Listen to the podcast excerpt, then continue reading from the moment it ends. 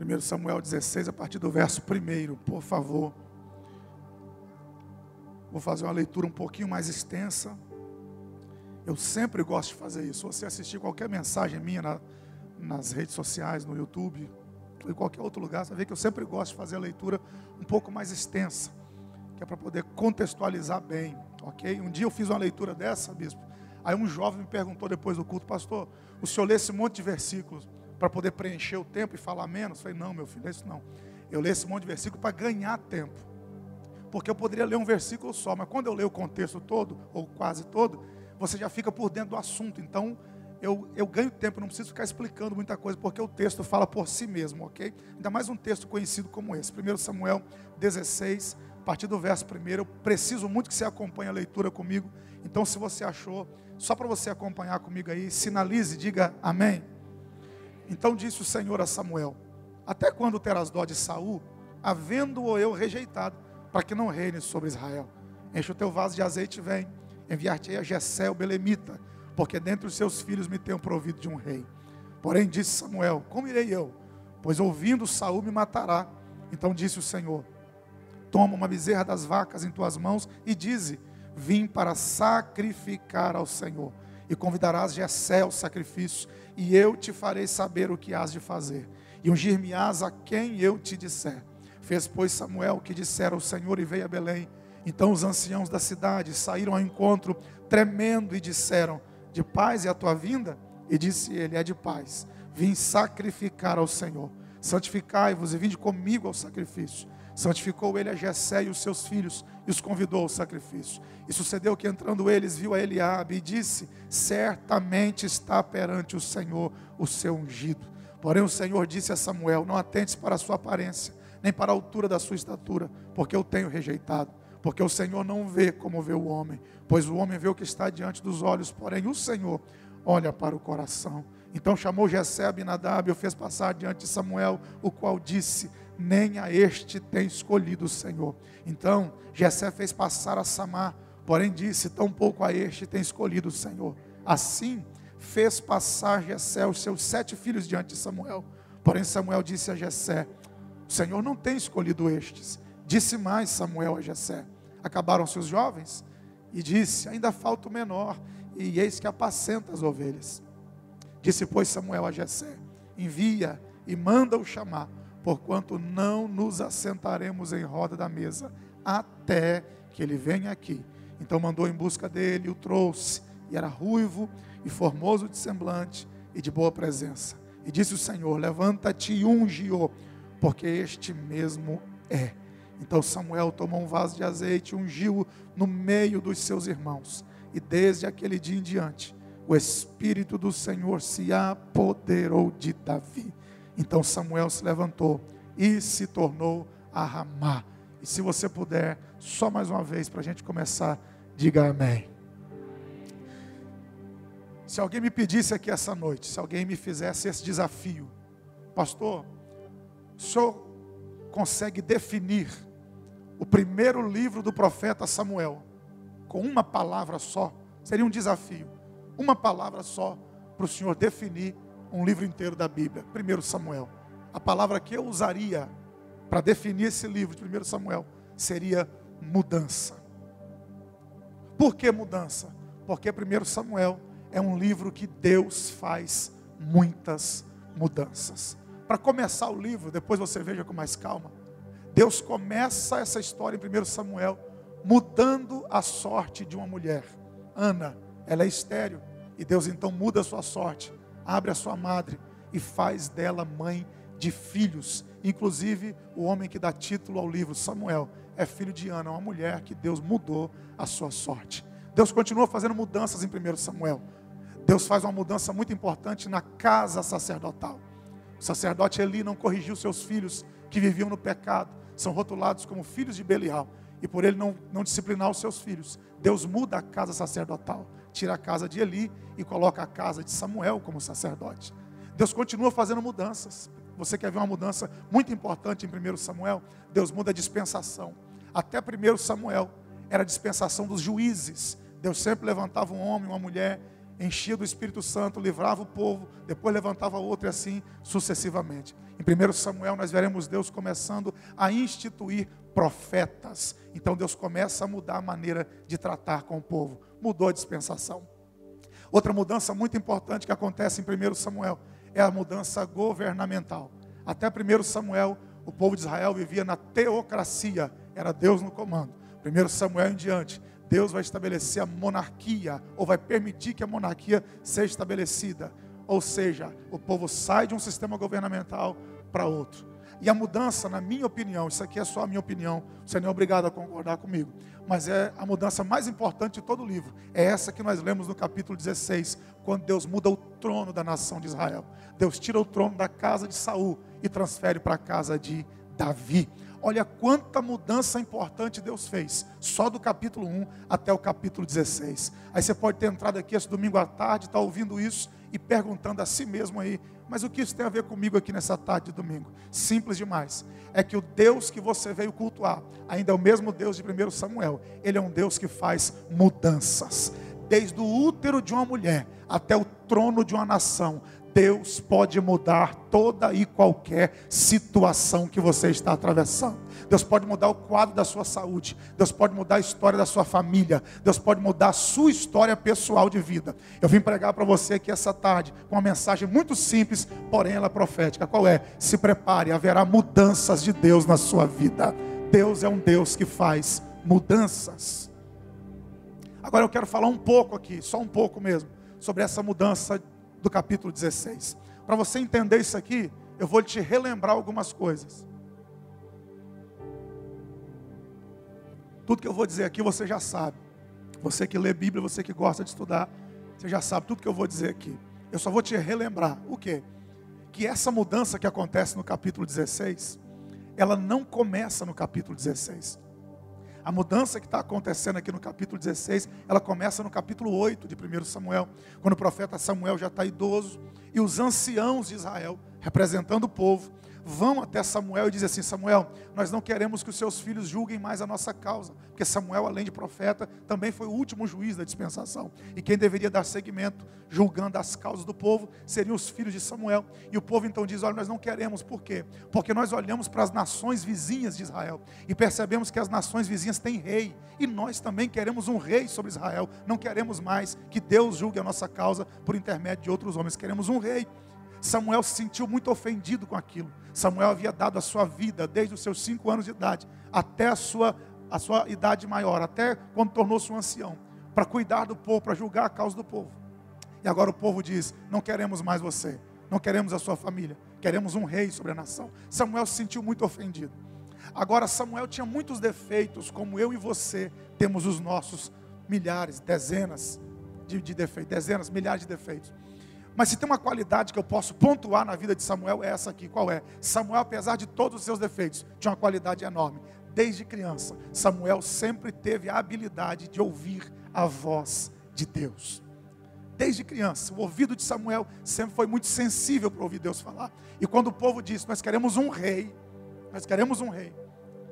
Samuel ouviu Deus falar com ele. Escute isso, por favor. Deus diz assim a Samuel: Samuel, fica triste não esse povo não rejeitou a você. Esse povo rejeitou a mim. Eles estão querendo um rei. Eu vou dar o rei que eles estão pedindo. E eles que segurem a consequência. Preste muita atenção, irmão. Existe um, um princípio espiritual aqui. Eu poderia passar por cima dessa aplicação, mas eu não vou fazer isso. Deixa eu ser fiel àquilo que Deus colocou no meu coração. Repare que o povo diz assim: Nós não queremos a sua liderança. E Deus diz: Eles não estão rejeitando você, Samuel, estão rejeitando a mim. O que eu aprendo com isso aqui? Quando eu rejeito a autoridade de alguém enviado por Deus, eu estou rejeitando a autoridade do Deus que enviou aquela pessoa. Tem muita gente vivendo uma vida espiritual fracassada, porque ainda não aprendeu que Deus trabalha com o princípio de autoridade. Lá em Mateus, no capítulo 10, a partir do verso 40, Jesus envia os discípulos para a missão e diz assim para eles: Quem recebe a vocês, recebe a mim, e quem recebe a mim, recebe aquele que me enviou, recebe o Pai. Repare que Jesus diz: há um princípio. só pode me receber se receber quem eu envio. E só pode receber o Deus Pai se primeiro receber o Deus Filho. Deus trabalha com o princípio de autoridade. Então nunca esteja com o coração duro para receber a palavra, a instrução de quem Deus enviou para falar com você. Capítulo 9 de 1 Samuel. Um moço chamado Saul, da tribo de Benjamim, filho de Quis, seu pai. As jumentas do seu pai se perderam.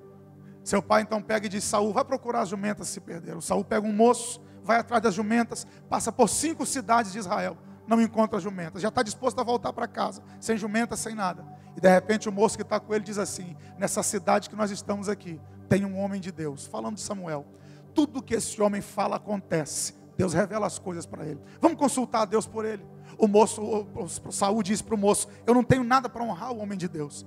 Não é certo eu consultar um profeta e não honrá-lo. O moço diz: Eu tenho aqui um quarto de ciclo de prata. Vamos levar isso para o profeta. E quando eles estão se aproximando do lugar que Samuel estava, Deus já havia dito a Samuel: Vai chegar um moço aí procurando jumentas perdidas. Primeiro, fala para ele que as jumentas já foram achadas. Segundo, não deixa ele voltar para casa sem antes não ungir o capitão do meu exército. 1 Samuel capítulo 2, a partir do verso 1, Saul é ungido capitão do exército de Israel. Eu aprendo mais uma lição espiritual aqui. As jumentas se perderam para Saul encontrar a unção de capitão do exército. Então tem vezes que Deus me permite sofrer pequenas perdas para encontrar coisas maiores lá na frente. Não se preocupe quando algumas jumentinhas se perderem. É Deus dizendo, é porque tem algo muito maior para eu te entregar ali na frente. Aguenta firme capítulo 10, Samuel lança sorte sobre o povo, para escolher um rei que o povo queria.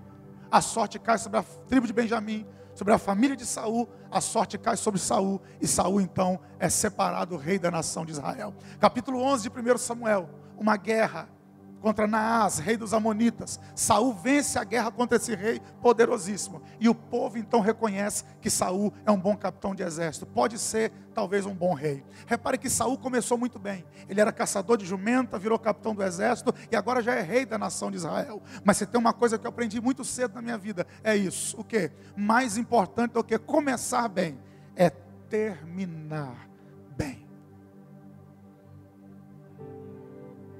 Tem muita gente que começa bem a sua história de vida, mas não termina tão bem assim.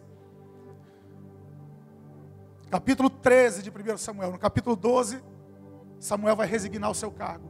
No capítulo 13, Saul está em guerra contra os filisteus. Ele só pode entrar na guerra depois que o profeta Samuel chegar e sacrificar no altar, porque Samuel, além de profeta, também era sacerdote. Samuel demora sete dias. Saul então se precipita. E a história de Saul começa a degringolar. Saul sacrifica no altar como se fosse sacerdote. Ninguém no Antigo Testamento escolhia ser sacerdote. Ou você tinha no seu DNA o sacerdócio, ou não tinha. Para ser DNA, você tinha que ser da tribo de Levi, do tronco de Arão. Se você fosse da tribo de Levi, poderia ser levita. Mas para ser sacerdote, além da tribo de Levi, tinha que ser do tronco de Arão. Saul era benjamita, não era levita. Sacrificou no altar. Quando ele termina de sacrificar, Samuel se apresenta para ele e diz: O que é que você fez, Saul? Aí Saul diz: O senhor demorou, eu sacrifiquei no seu lugar. Samuel olha para Saul e diz: Por causa disso, Deus passou o trono de você. O que tem de gente perdendo muita vitória, porque está se precipitando e não está esperando o tempo de Deus acontecer na vida dele. Qual foi o erro de Saul? O mesmo erro de Adão e Eva. Aguça o teu ouvido. Qual foi o erro de Saul? O mesmo de Adão e Eva. Qual, pastor? Querer o que Deus não quis dar. Deus coloca Adão e Eva no, no Éden. Tem milhões de árvores e Deus diz: toca em tudo, menos nessa aqui. E Adão e Eva tocaram exatamente aquilo que Deus não quis dar. Saul era, cap... Saul era caçador de jumenta, virou capitão de exército, virou rei, virou vencedor de batalha, ainda quis fazer papel de sacerdote. O erro de Saul é o mesmo de Adão e Eva, querer o que Deus não quis dar. Então, irmão, aqui vai um conselho espiritual: não queira o que Deus não quis te dar. Não queira ser o que Deus não te chamou para ser. Não queira fazer o que Deus não te chamou para fazer. Cada um fique na vocação para que foi chamado. Não se precipite, o que tiver que acontecer, vai acontecer no tempo certo. A Bíblia diz que um abismo chama o outro. Então, capítulo 14 de 1 Samuel. Saul em guerra contra os filisteus faz um voto precipitado. Ele diz que nenhum homem podia se alimentar durante a guerra. Colocou os soldados em jejum na guerra. O filho deles, Jonatas, não ouviu o voto. Entrou no vale, pegou um favo de mel. E se o povo não intercede por Jonatas, o filho tinha morrido por causa de uma precipitação do pai. Capítulo 15 de 1 Samuel, escute, isso aqui é muito importante para você entender o capítulo 16. Capítulo 15, Deus vai dar mais uma oportunidade a Saul. Deus diz: Saul, vá na terra dos Amalequitas. Desde o deserto, os filhos de Amaleque estão se opondo ao meu povo. Extermina todo mundo, não deixa nem os animais no campo. Saul entra na terra de Amaleque, poupa o rei dos Amalequitas e ainda poupa as vacas gordas que haviam no campo. Samuel vai ao encontro de Saul no capítulo 15. Vai ser o último encontro dos dois. Quando Samuel se aproxima de Saul, Samuel diz: Saul, que mugido é esse que eu estou ouvindo? São vacas? É o rei de Amaleque, de Amaleque. Você poupou a vida do rei dos Amalequitas. Você poupou as vacas gordas que haviam lá. E Saul então dá uma desculpa para Samuel. E nós, de vez em quando, sofremos da síndrome de Saul. Qual? Nós sempre temos as melhores justificativas para os nossos piores erros. Saul vira para Samuel e diz assim: Não, Samuel, deixa eu te explicar. Sabe por que, que eu poupei essas vacas gordas? Porque eu vou sacrificá-las no altar. Vou dar de oferta para Deus. Samuel vira para Saul e diz aquela frase célebre que todos nós conhecemos. Mas você não sabe, Saul, que Deus prefere obediência ao invés de sacrifício. Nós precisamos entender esse texto. Deus não está anulando o sacrifício. Deus não está dizendo assim, eu não quero oferta, eu não quero sacrifício. Deus está dizendo, eu não quero sacrifício em desobediência.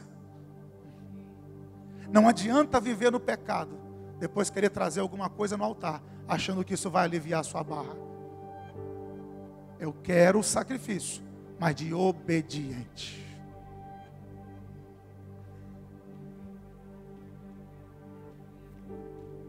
Olha a diferença entre um homem que teme a Deus e um homem que não teme. Deus rejeitou Saul. O texto 1 Samuel 15 diz que foi o último encontro entre os dois. Samuel nunca mais viu Saul.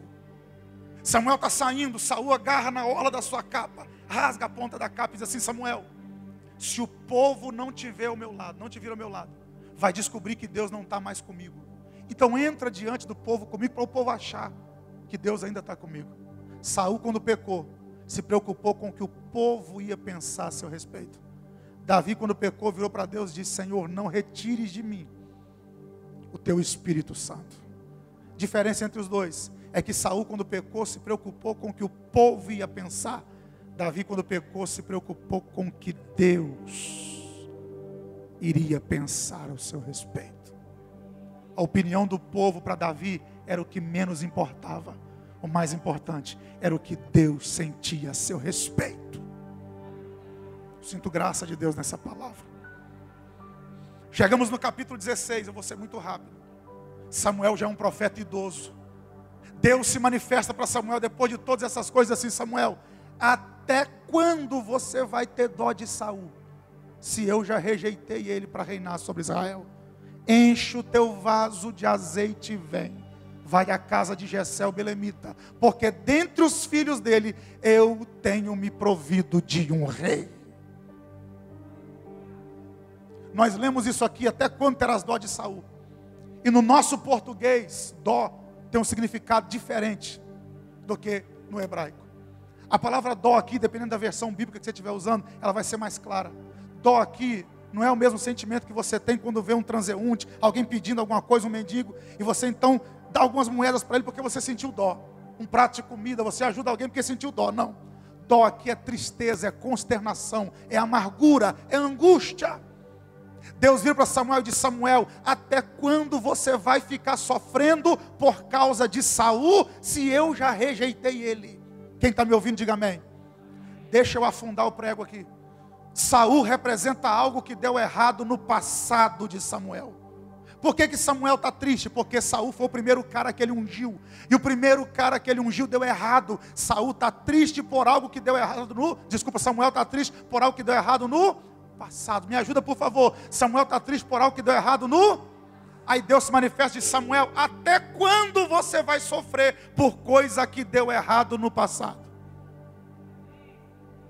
Ouvi dois eita Deus e um aleluia. Vou repetir. Até quando você vai sofrer por coisas que deram errado no passado?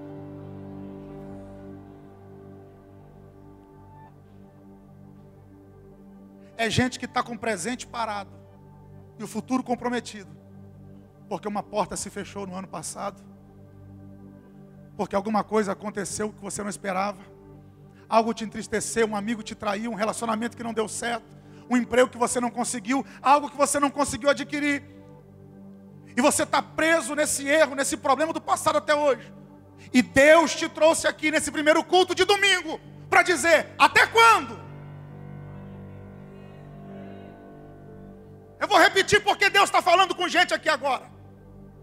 Até quando você vai deixar sua vida parada por coisa que deu errado no passado? Deus trouxe gente aqui para dizer: enche o vaso de azeite e vem. Não, vou repetir: enche o vaso de azeite e vem. Vai à casa de Jessé, porque tem algo novo para acontecer. Deixa eu liberar uma palavra, quem quer receber, diga amém. Pare de sofrer por coisas que deram errada no passado, porque Deus tem coisa nova para fazer no teu futuro. Deus tem coisa grande para fazer no teu futuro. Só quem está comigo nessa palavra, tira uns 30 segundos aí para adorar ao nome do Senhor. Não é porque algo deu errado no passado que o futuro inteiro está comprometido, porque para cada Saul que dá errado, Deus já tem um Davi que vai dar certo, que vai melhorar tudo, que vai fazer a página virar.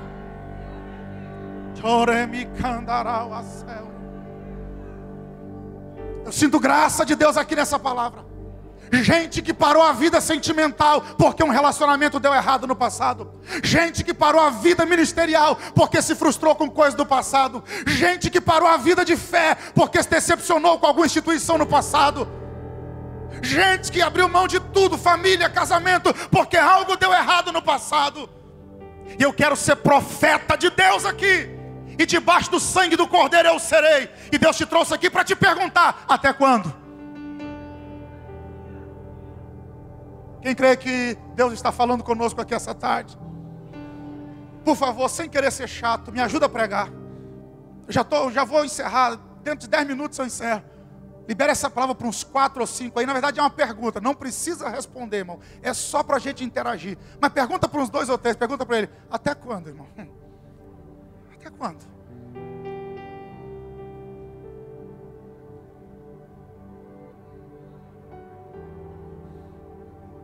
Ei, Saul é página virada. Olha o que Deus diz. Até quando terás dó de Saul? Me ajuda, me ajuda, hein? Enche o vaso de azeite e. Opa, só três falaram. Enche o vaso de azeite e.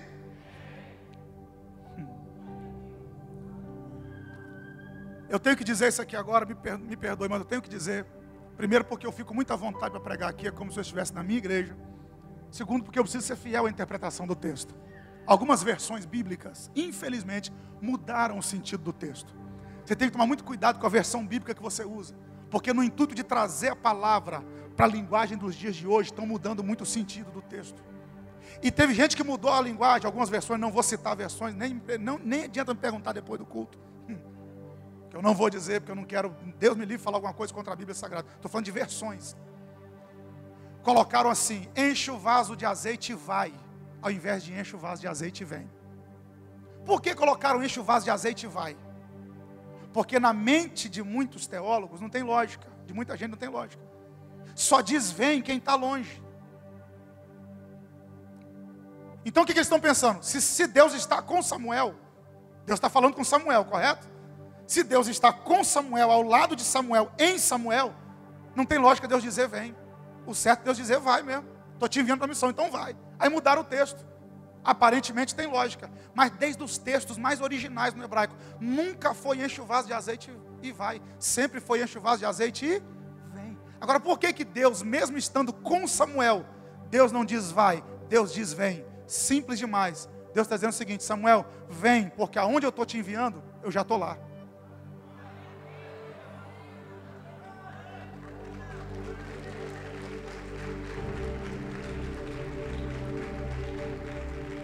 Vou melhorar a aplicação da palavra. Deus está dizendo: deixa o que ficou no passado. Vem, porque eu já estou te esperando no seu futuro. Escute, e Deus vai responder a oração de alguém aqui agora, eu tenho certeza disso. Você está achando que quando Deus te envia para alguma missão, para algum objetivo, para algum projeto, Deus está te enviando para você conhecer o lugar e depois voltar e contar para Ele? Se Deus está te enviando é porque Ele já foi na sua frente. Deus não te envia onde Ele não está. Se Deus está te mandando é porque Ele já foi na sua frente e preparou tudo. Antes de Deus mandar Samuel na casa de Jessé, Deus já conhecia Jessé, Deus já conhecia Eliabe, Deus já conhecia Abinadab, Deus já conhecia Samar, Deus já conhecia Davi, Deus já conhecia a sala, o quarto, a cozinha, o quintal, Deus já conhecia tudo. Deus só está te mandando porque Ele já foi na tua frente. Eu tenho uma boa notícia para te dar. Quando Deus vai na frente, é para dar vitória. Davi vai experimentar isso na pele. Segundo Samuel capítulo 5, depois 1 Crônicas capítulo 14, verso 14. Davi está em guerra contra os filisteus. Aí ele está debaixo das amoreiras, pastor bispo Gerson. Aí Davi consulta o Senhor e diz assim: Senhor, eu devo descer contra esse inimigo? Se eu descer, eu vou ganhar essa peleja? Me dá um sinal. Aí Deus diz assim: Davi, vou te dar um sinal que você vai vencer essa batalha. Qual sinal, Senhor? Fica debaixo das amoreiras quando você ouvir barulho de exército marchando na copa das amoreiras, vai porque eu já fui na tua frente. Daqui a pouco Davi está debaixo das amoreiras, barulho de exército, tropa, carro, cavalo, exército, marchando. Aonde? Na copa das amoreiras. Quando Davi chegou no vale, os filisteus já estavam mortos. Por quê? Porque Deus foi na frente. Agora, se tem ideia do que é Deus dizer, quando você ouvir barulho de exército marchando na copa das amoreiras, sabe onde é a copa de uma árvore? É a ponta das últimas folhas, dos últimos galhos. É Deus dizendo o seguinte: Davi, aonde ninguém anda, eu marcho com o meu exército. Vai, porque eu já fui na tua frente. Eu preciso liberar essa palavra. Erga a mão que eu vou liberar. Vai, porque Deus já foi na tua frente. Vai, porque Deus já foi na tua frente. E se Ele foi na tua frente, é para garantir o resultado pecado.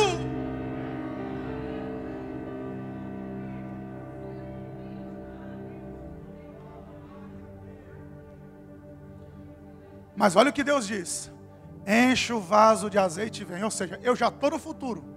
Vem, eu já estou lá. Agora não vem vazio. Enche o vaso. Sabe o que eu acho lindo aqui? Que Deus não disse assim: vou encher teu vaso e você vem. Deus disse: não, eu vou na frente. Mas quem enche o vaso é você. Ir na frente, preparar o cara para ungir.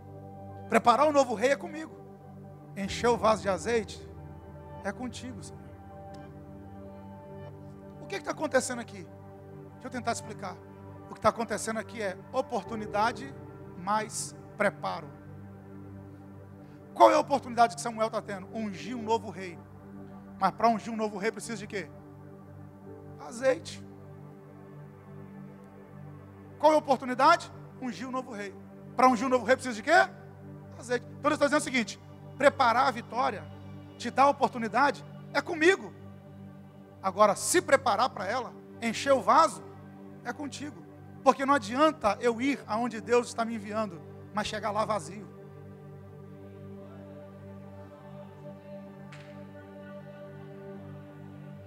Pastor, o que eu vim fazer nesse culto de 5 da tarde?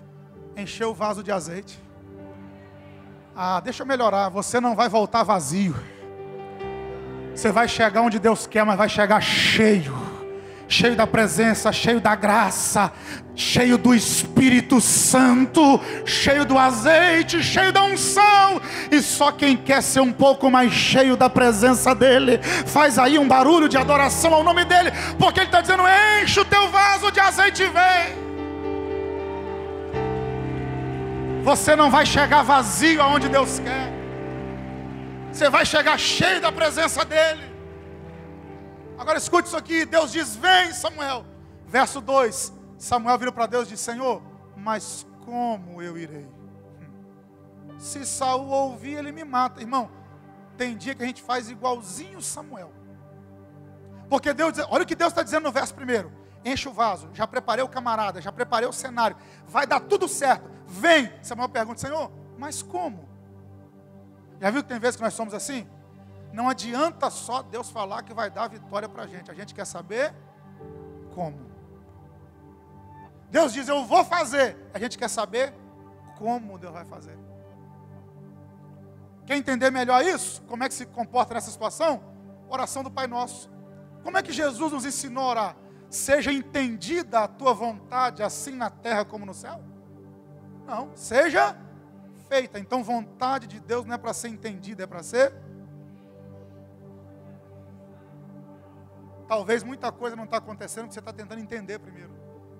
Não tenta entender. Apenas faça o que Deus está te ordenando. Obrigado, querida. Apenas faça. Senhor, mas como eu irei? Agora escute isso aqui. Por que, que Samuel está perguntando como? Olha a preocupação dele. Se Saul ouvir, ele me mata. Qual é a preocupação de Samuel? Senhor, se mais alguém ficar sabendo e contar para Saul. Aí Deus diz: Samuel, pega uma bezerrinha das vacas e diz que vai sacrificar. Samuel, você não vai mentir. Você só não vai dar detalhe para quem não precisa saber. Sabe o que eu amo na, na Bíblia, irmãos? Vou usar uma frase do reverendo Billy Graham, que passou para o Senhor há pouco tempo atrás. O maior evangelista do século. Billy Graham, certa feita, disse: A Bíblia é mais atual do que o jornal que ainda sairá amanhã. Saul, Samuel está preocupado, bispo. Senhor, mas se Saul ouvir, se o povo ficar sabendo, se contar para o rei, ele vai me matar. Deus disse: Samuel, não precisa dar detalhe para quem não precisa saber. Deixa eu aplicar esse texto aqui na versão Renan de Melo. Posso aplicar? Hum.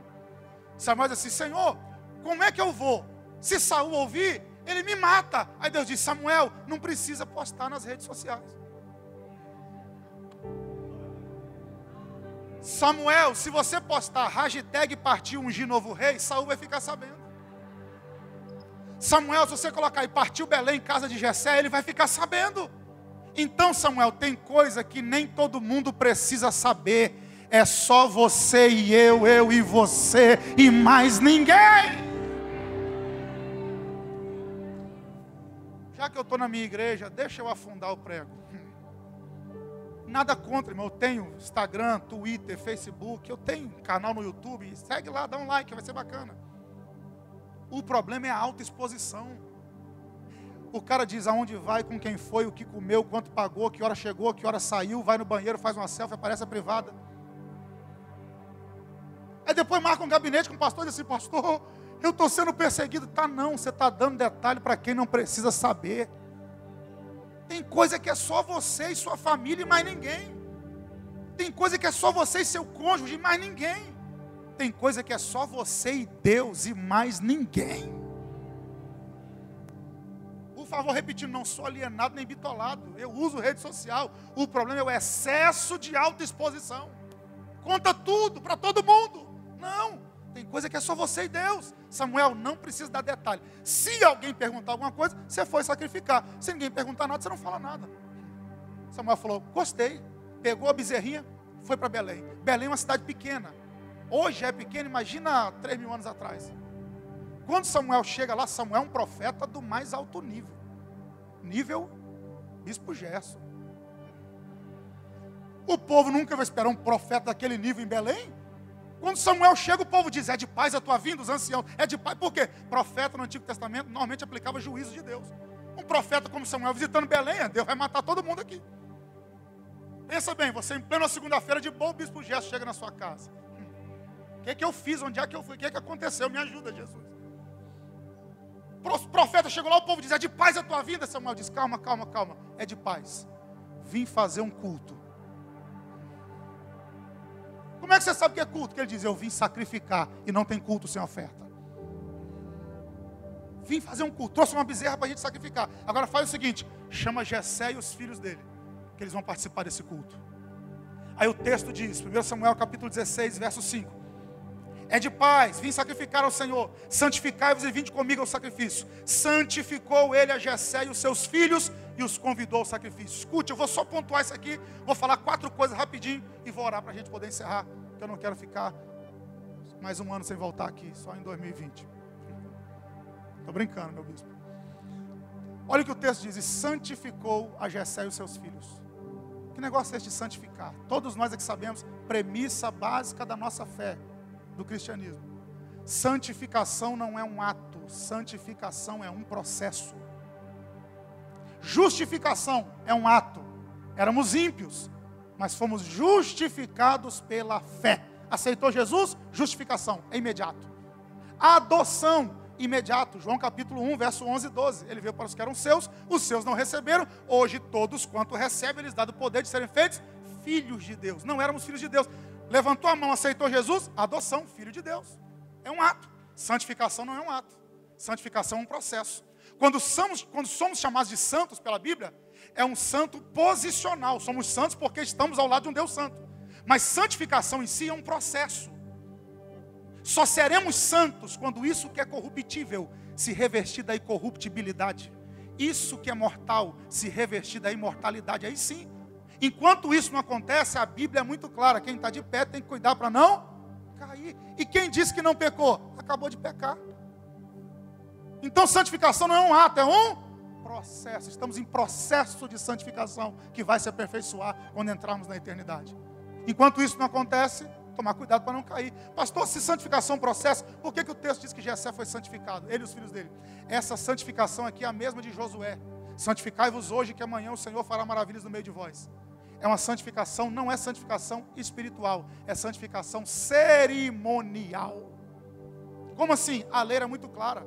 Se um homem tocasse uma mulher no seu fluxo menstrual, ficava imundo, tanto ela quanto ele.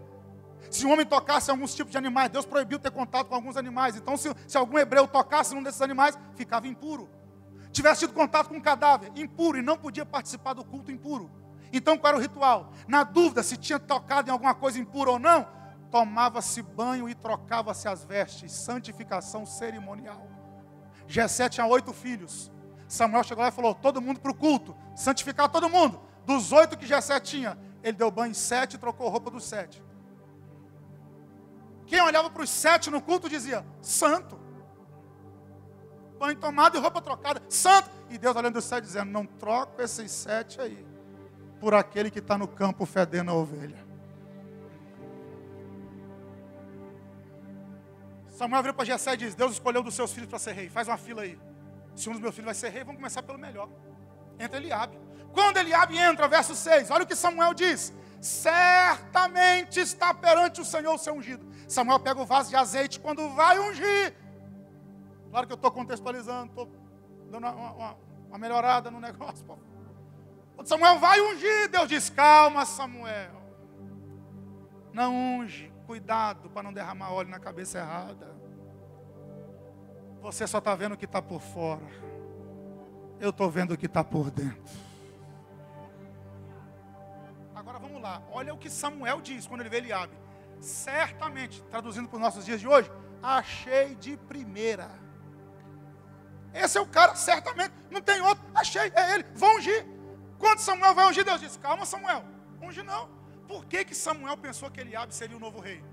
Porque olha o que Deus diz: Não atente para a sua aparência nem para a altura da sua estatura. Ou seja, não se encante porque ele é alto e bonito. Por que, que Samuel pensou que Eliabe era o novo rei? Porque Eliabe lembrava Saul. Está lá em 1 Samuel 9. Saul, do ombro para cima, não tinha homem mais alto e nem mais bonito que Saul. Saul deu errado. Samuel olha para Eliabe e diz: É alto e bonito igual Saul. Vou ungir. Aí Deus diz: Calma aí, Samuel, vai tomar decisão no presente, baseado em coisa que já deu errado no passado? Samuel, você vai se envolver com gente do mesmo perfil de novo. Samuel, você vai emprestar dinheiro para esse cara de novo. Samuel, você vai namorar essa mulher de novo. Já viu que esse negócio não dá certo? E você vai cair no mesmo erro outra vez? Samuel, não unge esse cara não. Dessa vez não vai ser igual Saul vai ser completamente diferente. Se não é Eliabe, então é Abinadab, não quero. Se não é Abinadab, então é Samar, não quero. Veio o quarto, o quinto, o sexto, o sétimo. Verso 10 e 11, Samuel vira para Jessé e diz, acabou? Tem mais ninguém? Deus não escolheu nenhum desses. Acabaram seus filhos? Aí Jessé, hum, Samuel, tem um. Não está aqui não. Por que ele não está aqui? Ele está no campo cuidando das ovelhas. Ele é o menor da casa. Samuel diz: então ninguém se assenta à mesa. Ninguém come, ninguém bebe enquanto o menor não chegar aqui. Deixa eu pontuar quatro coisas aqui para poder orar por você. Primeiro, Jessé fez uma fila com os filhos. A fila acabou e Deus não escolheu nenhum. Escute o que eu vou lhe dizer. Tem dias que Deus escolhe quem está lá no final da fila. Mas tem dia que Deus escolhe gente que nem na fila entrou. Por quê? Porque Davi não estava no final da fila. Davi nem tinha entrado na fila. Então, se você está no final da fila, já está melhor do que Davi. Porque Davi nem na fila tinha entrado. Agora, eu tenho uma notícia para te dar. Você pode não estar tá nem na fila, mas se Deus tem projeto contigo, Ele manda te buscar onde você estiver. Pastor, meu nome não saiu na lista. Se Deus tem projeto, Ele te busca onde estiver. Pastor, não lembrar do meu nome. Se Deus tem projeto, Ele tira o sono de alguém, seu nome vai ser lembrado. Pastor, meu nome não saiu no edital. Deus manda te buscar onde tiver, se tem algum projeto para a tua vida. Então não fique triste se você não entrou na fila. Deus busca quem nem na fila entrou, rapaz. Deus busca o improvável do improvável. Agora tem um agravante aqui. Segunda coisa que eu digo, das quatro. Primeiro, Davi não estava na fila. Segundo, Davi não estava em casa. Se Davi não tivesse na fila, mas tivesse escondido em algum quarto da casa, tinha lógica. Mas Davi não estava em casa. Onde é que ele estava? 1 Crônica 17, 7, no campo, atrás da malhada, cuidando de ovelha. Peraí, me ajuda aí, por favor. Quem aqui acredita que Deus é onisciente? Se Deus é onisciente, Deus sabe de. Se Deus sabe de tudo, então Deus sempre soube que Davi não estava em casa. Se Deus sabia que Davi não estava em casa, por que, que Deus mandou ungí-lo onde ele não estava?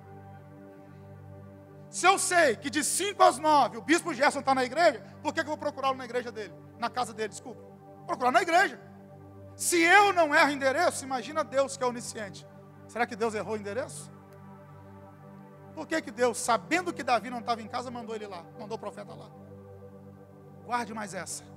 Tem vezes que para cumprir o propósito que Deus tem na nossa vida, Ele envia alguém na nossa ausência. Por quê? Vou explicar por quê. Porque Davi tinha uma rusga com a família dele. Você vai perceber que quando Davi chega no vale de Elá, em 1 Samuel 17, os irmãos dele dizem assim: Com quem você deixou aquelas poucas ovelhas? Aquilo ali é pejorativo, é um abuso. Estão zombando de Davi. Nós somos homens de guerra, você é um pastorzinho de ovelha. Jessé chamou todo mundo para o sacrifício, menos Davi. Se você ler os salmos de Davi, 73 salmos de Davi, tem mais seis que a gente não sabe se é dele, mas tudo indica que seja dele. Davi sempre cita a mãe, mas não cita o pai. Davi foi um péssimo pai porque teve um péssimo pai. Davi não soube quebrar isso na vida dele, porque a vida é assim: ou você faz completamente diferente do que fizeram contigo, ou você repete. Davi não soube lidar com isso, foi um péssimo pai. Davi era diferente fisicamente dos irmãos dele. Ele era menor, era ruivo, a cor da pele, tudo era diferente. Aí tem um monte de conjectura sobre isso, não dá para afirmar, porque a Bíblia não diz, mas que havia um problema entre Davi e a família dele, havia. Agora pensa comigo, Deus sabendo desse problema, que os irmãos não acreditavam em Davi, menosprezavam Davi, pensamento meu, imagina comigo, Davi no campo, cuidando de ovelha, bispo Silva. Aí Deus diz assim: Samuel, vou te dar o endereço do curral onde Davi está. Fazenda tal, vai lá ungir ele, perto tal porteira. Aí vai lá Samuel com vaso cheio de azeite, Davizinho está lá, cajado na mão, arpinha. O senhor é meu pastor, nada me faltará. Vem cá, ovelhinha, vamos para lá. De repente Samuel chega no campo. Você quer Davi? Sim, sou eu. Deus mandou vir aqui te ungir como novo rei de Israel. Dobra o joelho aí. Aí Davi, sem entender nada, dobra o joelho. Samuel derrama um monte de azeite na cabeça dele e diz: De hoje em diante, você é o novo rei de Israel. Aí Samuel vira e sai. Davi, sem entender nada, todo lambuzado de azeite, fedendo a ovelha. Vou para casa. Chega em casa e diz: Pai, aconteceu um negócio muito louco. O que, que foi? O senhor conhece o profeta Samuel? Meu filho, quem não conhece? É o maior profeta que tem Israel. Pois é, foi lá no campo onde eu estava cuidando de ovelha, me ungiu e falou que agora eu sou rei. Quem iria acreditar em Davi? Ninguém. Então Deus não mandou o profeta na ausência dele por causa dele. Deus mandou o profeta na ausência dele por causa de quem não acreditaria nele. Tem vezes que Deus manda alguém na sua ausência, não é? Por sua causa. Porque uma coisa é você dizer que Deus vai fazer, outra coisa é eles verem Deus fazendo. Quem crê que essa palavra é profética? Deus vai enviar alguém na sua ausência. Deus vai enviar alguém onde você não está. para ajudar a cumprir o propósito que ele tem na sua vida. O que é que Davi estava fazendo? Penúltima coisa. Davi estava tomando conta de ovelha. Algum, alguns textos. 1 Crônica 17, 7. Malhada. E esse malhada dá uma dorzinha de cabeça para interpretar, por quê? Porque malhada na Bíblia tem dois significados. Por exemplo, Abacuque 3, a partir do 17, diz lá que ainda que a ovelha da malhada, ainda que as ovelhas sejam arrebatadas da malhada, presta atenção que ovelha e malhada aparecem no mesmo versículo. Por quê? Porque malhada tanto podia ser a quantidade de ovelhas como a cor das ovelhas. Uma quantidade grande de ovelhas também dava o nome de malhada. Por exemplo, Abacuque 3 está falando de quantidade de ovelhas. Então, quando o texto diz que Davi estava atrás da malhada, há quem acredite que Davi estava atrás de um número grande de ovelhas. Mas lá em Gênesis 30, 39, se eu não me engano, quando Jacó raspou as varas e colocou de frente para o lugar que as ovelhas bebiam água, no acordo que ele fez com Labão, o sogro dele, o texto diz que as ovelhas de Jacó nasciam salpicadas, manchadas e malhadas. Então, malhada tanto pode ser a quantidade de ovelha quanto a cor. Vou dizer o que eu acredito e você não é obrigado a concordar comigo. Exegese minha do texto. 1 Samuel 17, os irmãos dizem o que para Davi? Com quem você deixou aquelas poucas ovelhas. Então não era muita.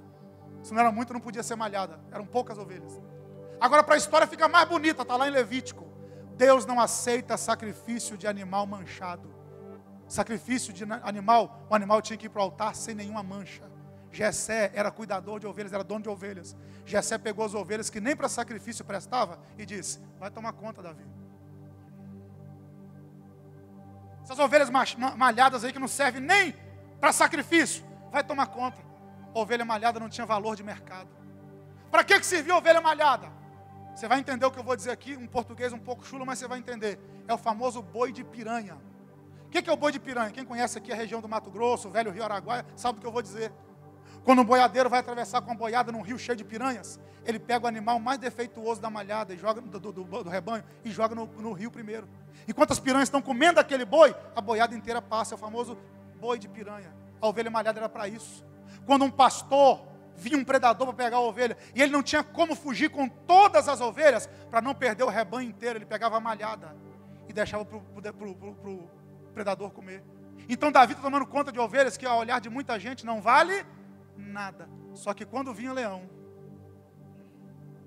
quando vinha urso, Davi arrancava a malhada da boca do leão e dizia: Não toca. Pode não valer nada para ninguém, mas o pai me confiou. E se o pai me confiou, eu morro defendendo, mas não entrego a malhada que o pai me confiou. Três glória, dois aleluia, um amém. Vou repetir. Alguém olhou para o que você tem e disse: é muito pouco, isso aí não é nada, não vale nada, não quer dizer nada. Mas foi o Pai que te confiou. E se foi Deus que te confiou, morra defendendo, mas não entregue o que Deus colocou na tua mão. Você tem as suas malhadas, eu tenho as minhas. Cuide das malhadas que Deus te deu. Ei, o diabo pensou que 2019 você ia abrir mão da malhada, mas para vergonha do inferno você está aqui aqui, diabo, não toca naquilo que Deus me deu, não toca na malhada que Deus me deu. Cadê os defensores de malhada? Ergue a mão aí, adore o nome de Jesus, lute pelas suas malhadas. Lute pelas suas malhadas. Coisa que muita gente não dá nada. Foi Deus que te confiou, luta por isso aí. Por quê? Guarde o que eu vou lhe dizer, meu Deus. Porque todas as vezes que você cuida bem daquilo que não é seu, Deus te dá algo melhor. Não, para de graça. Vou repetir. Todas as vezes que você cuida bem do que não é seu, Deus te dá algo melhor. Eu te provo. Êxodo capítulo 3: E apacentava Moisés as ovelhas do seu sogro Jetro atrás do deserto de Midian. Deus aparece na sarça e diz assim: Tem uma multidão te esperando no Egito para você liderar. Se no deserto já é tenso, imagina atrás dele. Moisés passou 40 anos no ermo, atrás do deserto, cuidando de ovelha que não era dele, ovelha que era do sogro. Aí Deus olhou e disse: Está cuidando bem do que não é seu? Tem algo muito melhor para eu te entregar. Davi está lutando contra leão e urso para defender a ovelha que não é dele, além de ser malhada, não é dele, é do pai. Deus diz: Cuidou bem do que não é seu? Tem um trono te esperando. Aí você não cuida bem do que não é seu, Deus não vai te dar algo melhor. O carro que você trabalha não é seu, cuide como se fosse, Deus vai te dar o um melhor. A casa que você mora não é sua, cuide como se fosse, Deus vai te dar o um melhor. Aí tem gente assim, não é meu mesmo, então deixa bagunçar. Deus está dizendo, não cuida bem do que não é seu, nunca vai ter algo melhor. Só que Deus encontrou gente aqui cuidando com muito afinco daquilo que não é dele. Deus te viu defendendo as suas malhadas. Eu estou liberando aqui uma palavra profética. Vem algo novo sobre a tua vida.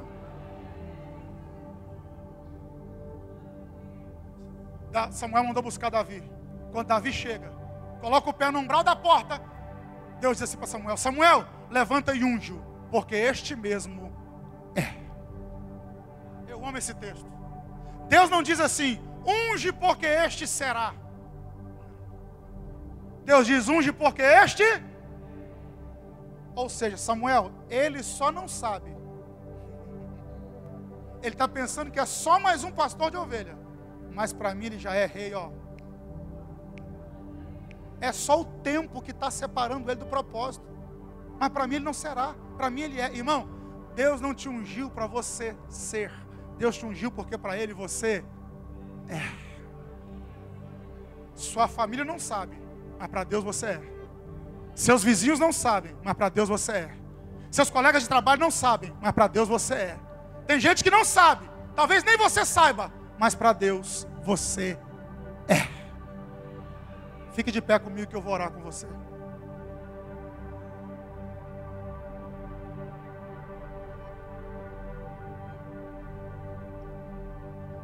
Irmãos, Davi foi ungido três vezes ao longo da vida dele.